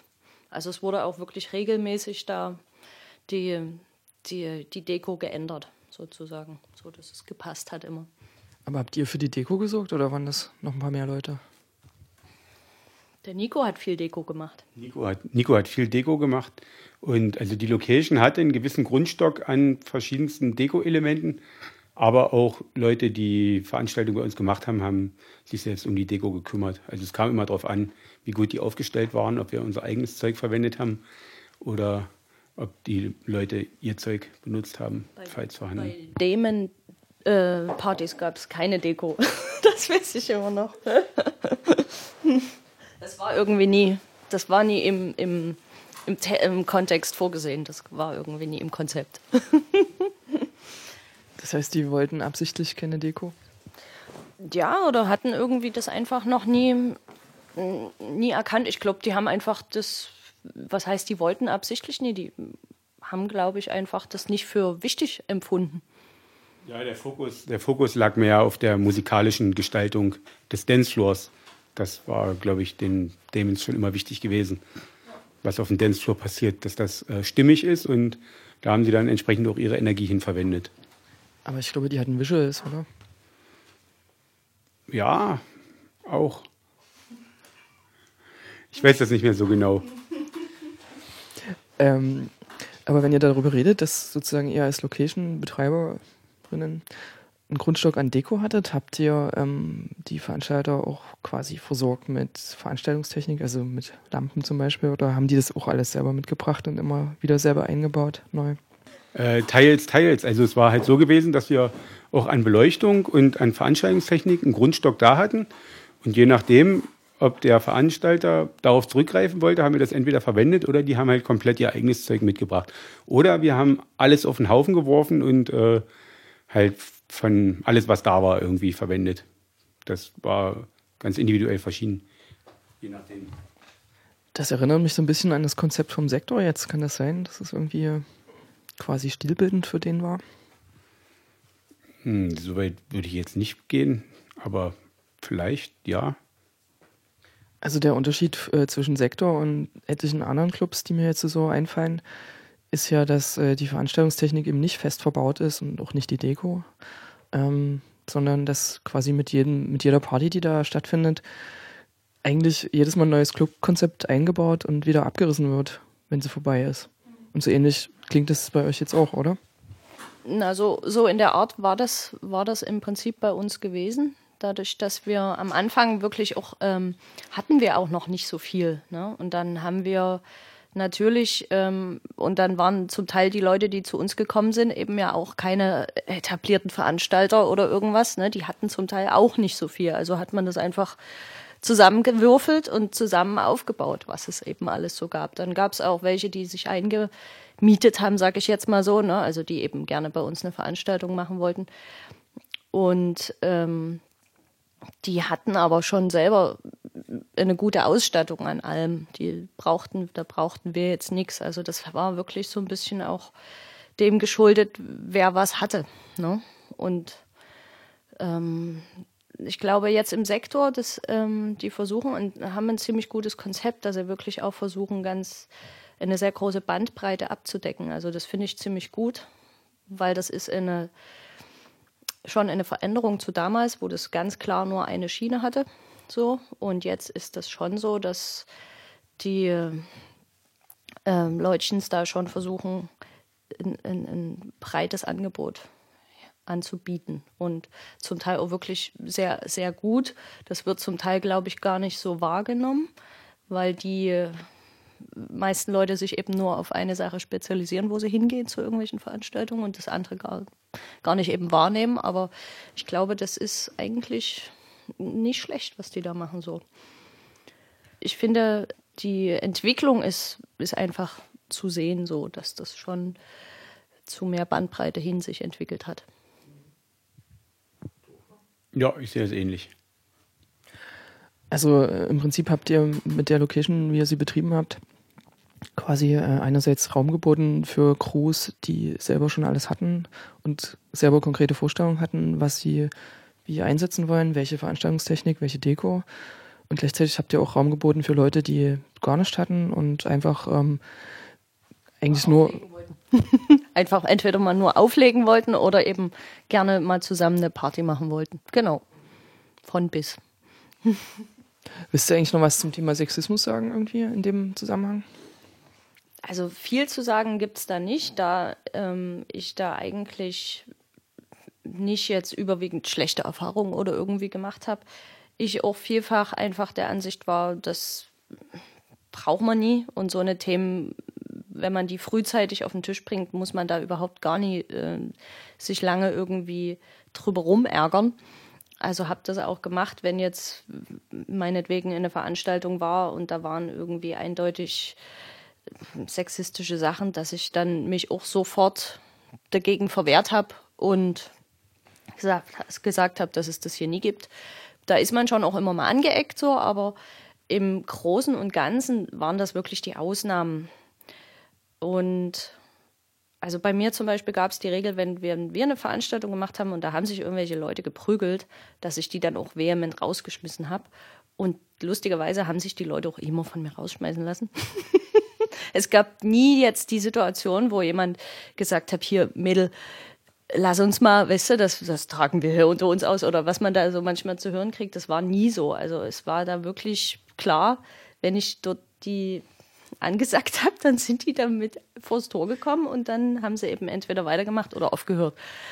So, also es gab natürlich Sexismus auf jeden Fall, aber es war jetzt nicht, dass das bei mir, also dass ich da ein besonderes Augenmerk drauf haben musste, weil ich das Gefühl habe, dass das irgendwie alltäglich oder irgendwie sehr präsent ist oder so gar nicht. Ja, es gibt halt wie immer überall einzelne Leute, die irgendwie meinen, dass Frauen und Männer da sehr unterschiedlich sind und dass man da wirklich den, das andere Geschlecht irgendwie degradieren muss, hin wie her. Aber das gibt es halt immer und überall, aber die, ich glaube, der Großteil hat es eigentlich kapiert. Die Szene, in der wir uns damals bewegt haben, ist natürlich nur ein Abbild der Gesellschaft, beziehungsweise ein Teil der Gesellschaft. Und somit gibt es dann halt auch solche Phänomene wie Sexismus, sind halt auch bei uns aufgetreten. Aber ich kann mich nicht erinnern, dass es äh, jemals so immanent wichtig gewesen wäre, da jetzt ein Augenmerk drauf zu richten, dass wir da jetzt sonderlich viel Energie drauf verwendet haben. Auch die politlinke Szene hat sich in dieser Zeit noch nicht so durchgängig und ernsthaft mit dem Thema Sexismus beschäftigt wie heute. Es war vorrangig das Anliegen der wenigen Feministinnen, auf Missstände hinzuweisen und Forderungen nach Veränderungen zu stellen. Nicht immer stieß das auf offene Ohren, auch nicht in der linken Szene. Die Auseinandersetzung im Partybereich mit Diversität, Awareness und Türpraxen ist in dieser Hinsicht ein relativ junges Phänomen. Damals herrschten also eher solche handfesten, pragmatischen Ansätze vor, wie sie Anna beschrieb. Eine Art Pionierarbeit, Vorläuferin für das heutige sehr programmatische Vorgehen. Anna blättert weiter in ihrem alten Notizheft und stellt fest, dass sie damals die Punkbands nicht aufgeschrieben hat, die in der Chemiefabrik gespielt haben. Was, was mir dort jetzt gerade ein bisschen fehlt, sind die ganzen Konzerte. Die, haben wir die gar nicht so oft geschrieben? Ja, offensichtlich nicht. Nee, Weil wir haben doch auch echt coole Bands gehabt bei uns. Anna und Paul haben nicht nur die Chemiefabrik organisiert und bespielt, sondern haben auch über mehrere Jahre ein Punkfestival in Polen mitorganisiert, für das sie auch die Anlage mitgebracht haben. Ich muss da erst mal überlegen war eigentlich die, äh, was wir hier in Kwopotnica gemacht haben, das war doch auch zu der Zeit. Ja. Oder war das danach? Ich kann. Okay, gut. Weil da haben wir ja noch ein Punkrock-Festival immer gemacht. in, in Polen. Mit unserer Anlage sozusagen. Wann war das? Das haben wir über drei Jahre gemacht, glaube ich. Und das war ein. Wir hatten eine Bekannte, deren Mann kam aus Polen und die hatten dort ein Grundstück irgendwo im Nirgendwo, eben in Kwobotnica. Und da haben wir, kam irgendwann die Idee, dass wir dort doch mal Punkrock machen könnten. Und dann sind wir dort mit allen hingefahren, mit den Soundsystemen, auch von denen von den Techno-Leuten und haben dort Punkrock gemacht. Haben im ersten Jahr dort irgendwie eine Bühne gebastelt und Klos. Da war noch so ein Haus nebenher, wo wir uns versorgen konnten. Genau, und haben dann dort zwei oder drei Jahre immer Punkrock gemacht. Das war sehr erfolgreich. Da kam das gesamte Dorf und hat dort zwei Tage lang gefeiert. Das war ziemlich fetzi. Aber ich weiß nicht mehr wann. Na, vor der Chemiefabrik oder danach? Das war währenddessen. Währenddessen, das war Anfang der 2000er Jahre. 2001, 2002, 2003, so die Drehe war das gewesen. In welcher Gegend ist das ungefähr in Polen? In der Nähe vom, in der Nähe vom Riesengebirge. Also nicht allzu weit weg von der Grenze, vielleicht eine Stunde, Stunde Autofahrt von der Grenze entfernt, Richtung Riesengebirge. Wisst ihr noch, was, wer da gespielt hat? So grob? Ganz viele, also einige deutsche Bands und viele polnische Bands auch. Wir hatten da ein internationales ein paar internationale Bands irgendwie zusammengesammelt. Aber ich mir, fällt, mir, mir fällt nicht ein Name mehr ein. Ähm, vielleicht ist es aber noch interessant zu sagen, wie ihr das mit dem Booking gemacht habt. Also wie seid ihr an die Bands gekommen? Weil das ist, sind auch andere Wege, glaube ich, als heute. Wir haben, glaube ich, über die Leute, die man kannte, Leute gefunden, die die kennen sozusagen und die die dafür engagieren konnten. Und ähm, die Leutchens und die Bands aus Polen, die sind viel über den, die Johanna und ihren Mann organisiert worden, weil die hatten dort sozusagen ihre, ihre Fühler in Polen natürlich ausgestreckt. Und genau, und dann war das so ein lustiges Mischmasch aus deutschen und polnischen Bands. Warnfried war damals auch äh, da involviert, also zumindest bei dem ersten und bei dem zweiten. Und der hat halt auch äh, ein paar Bands rangeholt. Da kann ich mich noch dran erinnern klar, war nie. Könnt ihr vielleicht noch kurz erklären, wer Warnfried ist, für die, die es nicht wissen? Warnfried ist ein sehr umtriebiger Mensch gewesen, der über viele Jahre für mich gefühlt den Punkrock ähm, am Leben erhalten hat. Also er hat ein eigenes Tape-Label gehabt und war wirklich sehr umtriebig, hat Kontakte gehabt in, oder hat noch Kontakte in aller Herren Länder und hat, war immer ziemlich busy, wenn es darum ging, Musik zu tauschen. Und ja, das ist Warnfried. Also vielleicht kann man dazu nochmal sagen, dass es äh, damals kein Facebook gab und dass das mit dem Internet auch nie so gängig war, dass man das so krass benutzt hat wie heute. Und dass es äh, total wichtig war, ähm, sich mit Leuten zu vernetzen auf so einer persönlichen Ebene. Und über diese persönliche Ebene hat man dann diese ganzen Kontakte zu den Bands gehabt. Und da war Warnfried quasi wie so eine Drehscheibe irgendwie, ne? Ja, also auch wenn man Warnfried als Person irgendwie äh, kontrovers diskutieren kann, aber das muss ich ihm wirklich zugutehalten, dass er sich da gekümmert hat, wie sonst kaum jemand, um auf dieser persönlichen Ebene halt Kontakte herzustellen und wirklich international vernetzt war zu einer Zeit, wo das Internet äh, noch nicht genutzt wurde oder noch nicht so in dem Rahmen genutzt werden konnte, wie es heute der Fall ist, sondern es lief halt alles über Briefe schreiben, bestenfalls noch Telefonate führen und auf dem Postweg kommunizieren. Und das hat natürlich äh, viel Zeit und Energie gekostet und die hat der Warnfried aufgebracht damals. Also das heißt, ihr, wenn, wenn ihr Bands eingeladen habt, habt ihr die angerufen? Ganz oft. Entweder man hatte eine Telefonnummer von denen oder man kannte jemanden, der sie kannte und hat über die Menschen dann nachgefragt und dann sich eben entweder die Telefonnummer geben lassen oder die Adresse zum Schreiben oder äh, über den gemeinsamen Bekannten oder die gemeinsame Bekannte äh, sich einen Termin zum Treffen vereinbart, wo man mal zusammen redet. Oder man hat gesagt, hier, schau mal, ob du auf dem und dem Konzert bist oder so, dann quatschen wir mal. Und dann können wir mal überlegen, was wir machen. Also sowas ganz viel, dass man sich eigentlich auch auf den Veranstaltungen ja sozusagen gemeinsam oder haben sich ja viele getroffen und dann hat man sich da verabredet für äh, gemeinsame Aktionen oder so. Damals hat man auch noch viel bereitwilliger seine Telefonnummer ähm, freigegeben. Oder das war üblicher, dass man die von anderen Leuten weiterreicht irgendwie, oder? Das war zum Teil so, wobei bei uns, äh, also bei mir persönlich lief wenig übers Telefon. Also ich hatte von ein paar Leuten die Telefonnummer, ich hatte dann auch ne, schon ein Handy, aber man hatte erstens mal sowieso ein begrenztes Guthaben, das musste man immer teuer wieder aufladen da hat man sich schon überlegt, ob, ob und wie viel und wenn ja, so man telefoniert. Und wie gesagt, viel lief wirklich über Veranstaltungen. Also, dass man sich dort getroffen hat oder man hat sich direkt verabredet, sich dort zu treffen. Und dann konnte man während der Veranstaltung sozusagen miteinander besprechen, ob das irgendwie, was man sich da so vorgestellt hat, jetzt, was weiß ich, eben Konzert oder so, ob das für den anderen auch interessant ist oder nicht. Genau. Soweit zum Aspekt der analogen Kommunikation in der Vergangenheit.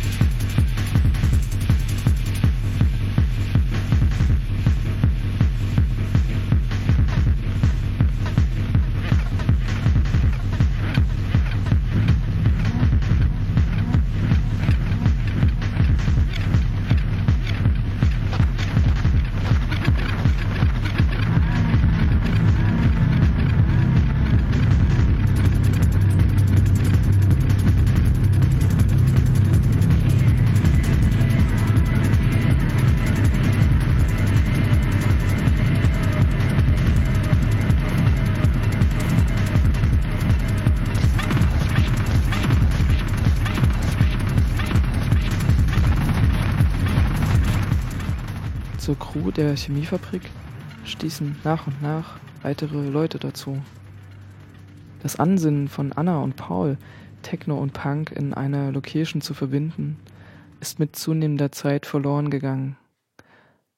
Die beiden beschreiben eine gegenläufige Dynamik, die sich zerstörerisch auf die Zusammenarbeit in der Chemiefabrik ausgewirkt hat. Und das hatte Auswirkungen auf die Dresdner Punkszene. Die Techno-Szene und die Punk-Szene schienen sich eher wieder voneinander zu entfernen. Ihr wart am Anfang drei Leute und irgendwann dann mehr, oder? Wo sind die hergekommen und wer war das ungefähr? Welcher Personenkreis und warum sind die zu euch gekommen? Ja, das war die, vor allen Dingen waren das äh, Leute so aus dem Dunstkreis um Warnfried herum, die wir mit ins Boot geholt haben, um halt äh, das komplette Spektrum an Musik irgendwie äh, anbieten zu können. Und aus diesem Dunstkreis heraus hat sich das irgendwie so unschön entwickelt, dass dann halt dort irgendwie eine Trennung von Techno und Punk irgendwie eingefordert wurde oder halt praktiziert wurde, was also ich konnte das nie verstehen, wo, woher diese Intentionen kamen. Und es hat halt einfach zu einer unschönen Atmosphäre geführt, die mich letzten Endes dazu veranlasst hat, mich dort aus diesem Projekt mehr oder weniger zurückzuziehen, weil ich halt damit nicht mehr äh, einverstanden war mit dieser Trennung und ähm, der Umgangston hat auch drunter gelitten und die Gesamtatmosphäre hat halt einfach nicht mehr gestimmt. Und das war für mich zumindest war das mit äh, der Hauptgrund gewesen, um mich aus diesem Projekt halt zurückzuziehen, weil ich dort nicht mehr mit konform gehen konnte mit der Stimmung, die dort geherrscht hat und mit dem Umgangston.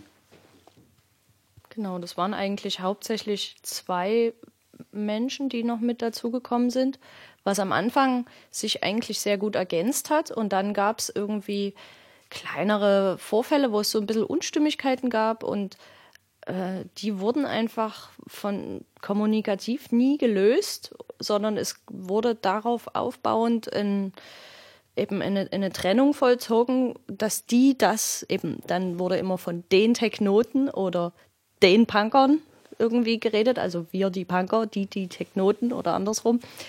Und ähm, ja, dann wurde wirklich da ganz straight drauf geachtet, dass jeder seins macht. Das war ganz gruselig eigentlich oder schade, weil das war ja nun überhaupt gar nicht unsere Intention gewesen am Anfang.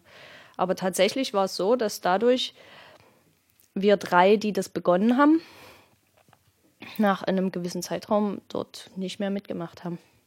Und das dann dadurch komplett in der Hand von, von den Punks war. Wobei wir dann damals angefangen haben, die nicht mehr Punks zu nennen, sondern Punker, weil die waren eben keine Punks, sondern die waren eigentlich nur Spießer. Mit einem Iro. das deutet darauf hin, dass da quasi ähm, eine Art von Punk in deine Punk-Welt eingebrochen ist, mit der du vorher jetzt ähm, nie so zu tun hattest oder was zumindest nie zu deinem Punk-Begriff gehörte, oder? Ja, kann man so sagen.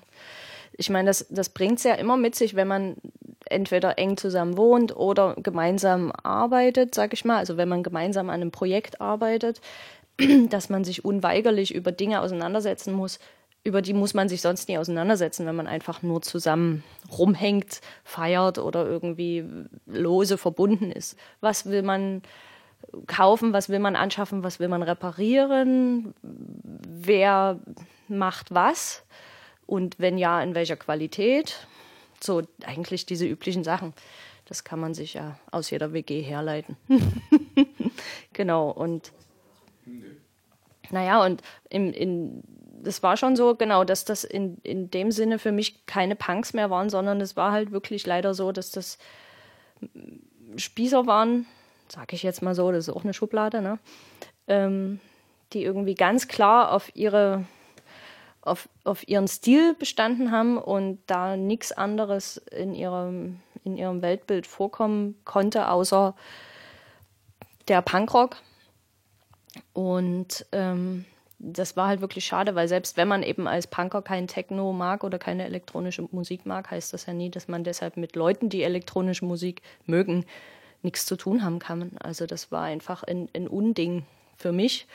Und es ging aber wirklich relativ schnell, dass die, dass da wirklich eben so eine Mauer hochgezogen wurde, auch eben in der Kommunikation, dass man gar nicht mehr zusammen an einen Tisch kam, sondern dass es, dass einem eben Sachen vorgeworfen wurden, wie ihr habt jetzt hier, was weiß ich, zu spät bezahlt und dafür ähm, keine Ahnung, habt ihr das und das Recht nicht mehr oder also wirklich so Nicklichkeiten, die man eigentlich durch Kommunikation beheben kann, aber das war einfach nie mehr gewollt.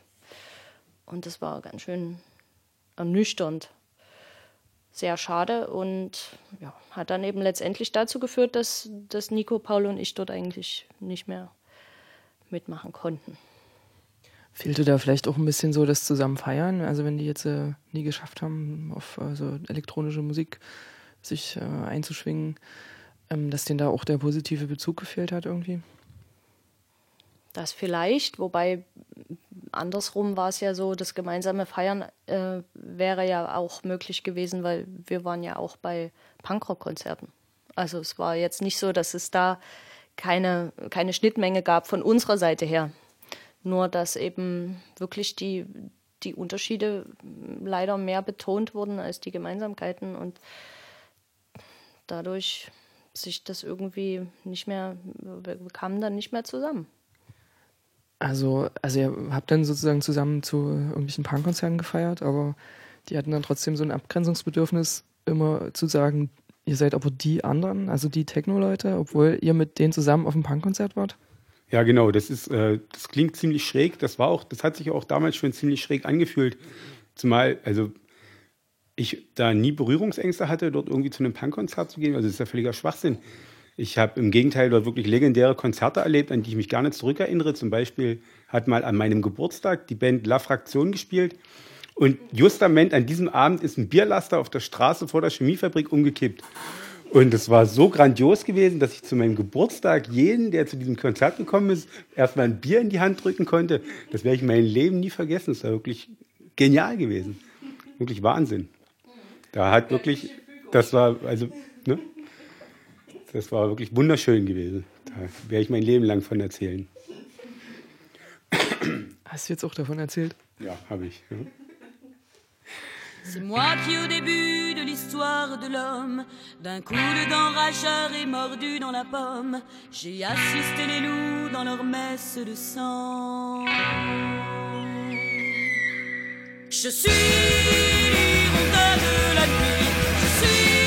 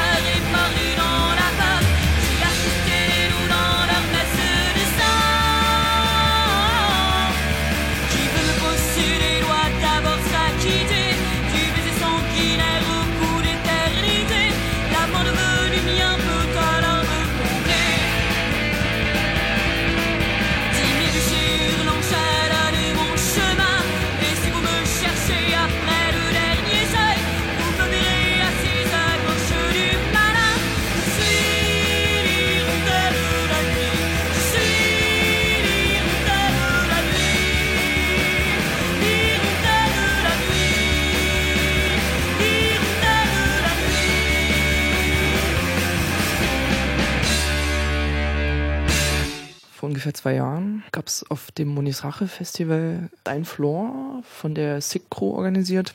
Der hieß Zeckenfalle. Und die haben folgendes Konzept gehabt, dass die bis 0 Uhr so Punkkonzerte gemacht haben auf einer Bühne. Und daneben war dann so die, die Anlage für, fürs Techno-Zeugs äh, aufgebaut. Alles übelst in die Deko eingebaut. Und da lief dann halt so Techno, also Techno mit K, so. Und keine Ahnung, bis früh oder dann noch einen ganzen Tag, wie ich jetzt nicht mehr. Aber jedenfalls ab einem bestimmten Zeitpunkt lief dann wieder Punkrock, so bis 0 Uhr. Und ab 0 Uhr war wieder Techno. Das ist auf jeden Fall fetzig, ne? Gutes Konzept.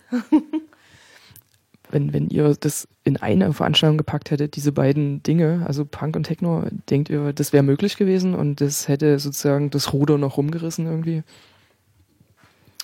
Ähm, zu Anfangszeiten vielleicht. Später wäre, also das hätte jetzt die ähm, Kapazität von uns alleine überstiegen. Da hätte man sich wirklich Leute mit dazu holen müssen, mit ins Boot holen müssen. Und das wären dann halt nicht die gewesen, die wir ins Boot geholt hatten. Weil die haben da eben ganz klar das abgegrenzt. Also das, das wäre dann nicht mehr gegangen. Vielleicht am Anfang noch, wenn wir das gemacht hätten. Also ich habe später durchaus noch Veranstaltungen, äh, bei Veranstaltungen mitgemacht, wo wir das genau so gemacht haben, dass erst ein oder zwei Bands gespielt haben und dann bis in die Morgenstunden dann halt äh, elektronische Musik lief und das hat immer wunderbar funktioniert. Ja, zum Beispiel die Abschlussfeier auf der Bautzner Straße, als dort der Schrauberplatz, äh, als dort zu Ende ging. Da war zum Beispiel eine Veranstaltung gewesen, wo wir das genau so umgesetzt haben und das auch super angekommen ist und das super funktioniert hat. Und ja, wir haben auf der Bautzner Straße mehrere Veranstaltungen der Art gehabt und auch bei irgendwelchen Open-Air-Veranstaltungen, bei irgendwelchen Technivals hatten wir das auch so, dass dann Bands gespielt haben tagsüber und dann abends dann die elektronische Musik lief. Ja, also weil im Prinzip war es dann dadurch ähm, oder ist es damals dann deshalb auseinandergegangen, weil tatsächlich eben sich wenige Leute gegeneinander gestellt haben und ja, heutzutage würde man sagen, die anderen rausgemobbt haben. Und das ist eigentlich total schade, weil das eigentlich dem, dem Ganzen, der ganzen Bewegung und der ganzen Szene wirklich geschadet hat obwohl das hätte nicht sein müssen, wenn man es runtergebrochen hätte auf einen Konflikt zwischen wenigen einzelnen Leuten. Aber es wurde dann sozusagen äh, stellvertretend für Musikrichtungen, für die Szenenteile oder wie auch immer genommen, was eigentlich wirklich Quatsch ist. Also das wurde äh, dann auch in einem viel größeren Rahmen, wurde polarisiert äh, zwischen Punk und Techno sozusagen, was für euch immer eine Einheit war, also auch schon, schon länger, wo ihr euch da irgendwie völlig reduziert gefühlt habt auf, auf eins von beiden. Genau, genau. Also man hätte es ja eigentlich auch sozusagen reduzieren können auf die Person. Das wäre ja dann wieder in Ordnung gewesen, dass man sagt, also hör zu, ich als Mensch habe mit dir als Mensch irgendwie ein Problem und das müssen wir lösen oder ich will es nie lösen oder wie auch immer. Aber es wurde tatsächlich eben so weit runter reduziert wurde es nicht, sondern es wurde eben auf die gesamte Szene reduziert. Also es wurde eben gesagt, wir als Punker haben mit euch als Technoten ein Problem. Und deswegen haben Punker allgemein ein Problem mit Technoten oder andersrum.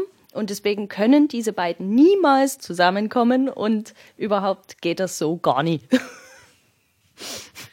Schöne Selbstbeschränkung was ja eigentlich, wenn man es jetzt mal so küchenpsychologisch betrachtet, eigentlich nur eine, ähm, naja, eine, eine Schwäche ist, weil man fühlt sich halt stark, weil man sich durch von, von etwas anderem abgrenzt oder den anderen als das andere erstmal definiert und sagt so, also du bist der andere und deshalb bin ich nicht mit dir konform, was ja eigentlich gar nicht sein muss oder seine Probleme reflektieren und die eben nicht auf die andere Person projizieren, in, indem man sie zu der anderen macht.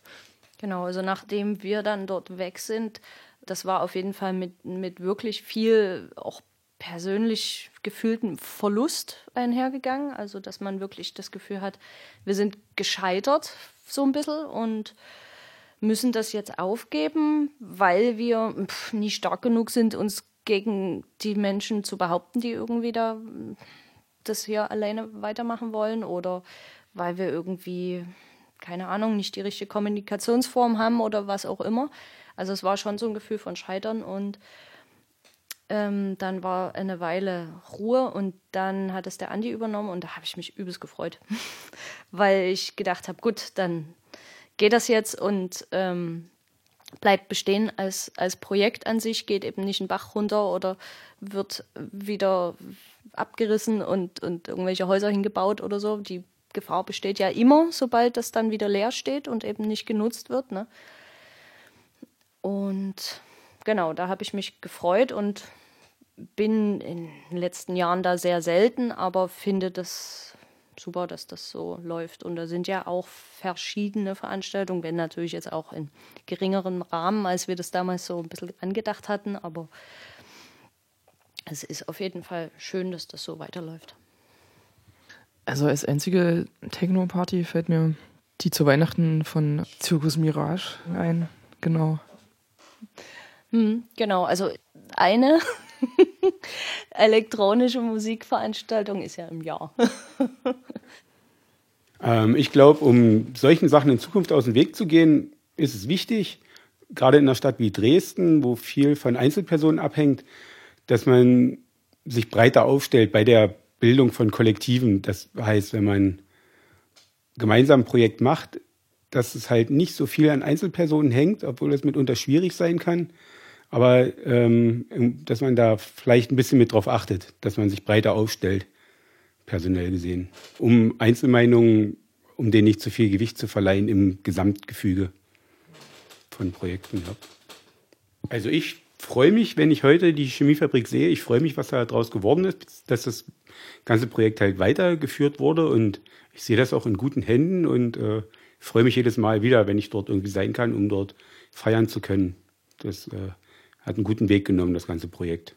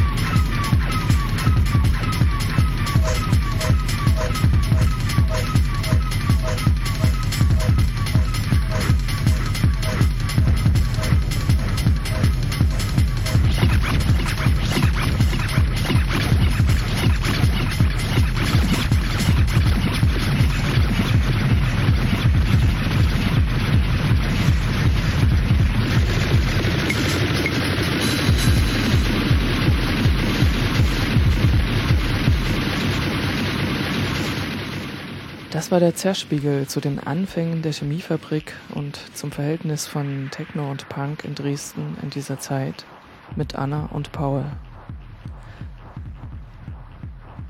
Ihr hört immer noch Sounds aus dem Live-Set von Gain Dead. Die Punk-Tracks davor sind von Totschigger 1015 Saturday Night, von La Fraktion L'Hirondelle de la Nuit, von Eleanor Lance Medusa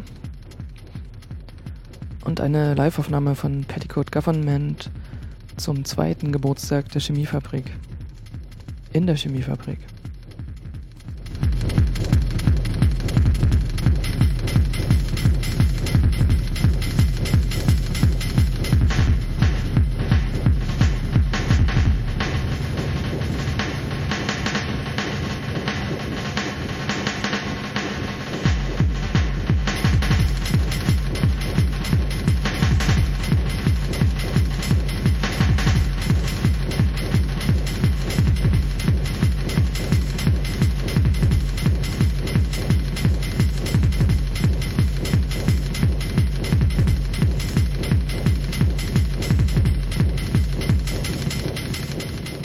War der Zerspiegel zu den Anfängen der Chemiefabrik mit Anna und Paul und zum Verhältnis von Free Techno und Punk.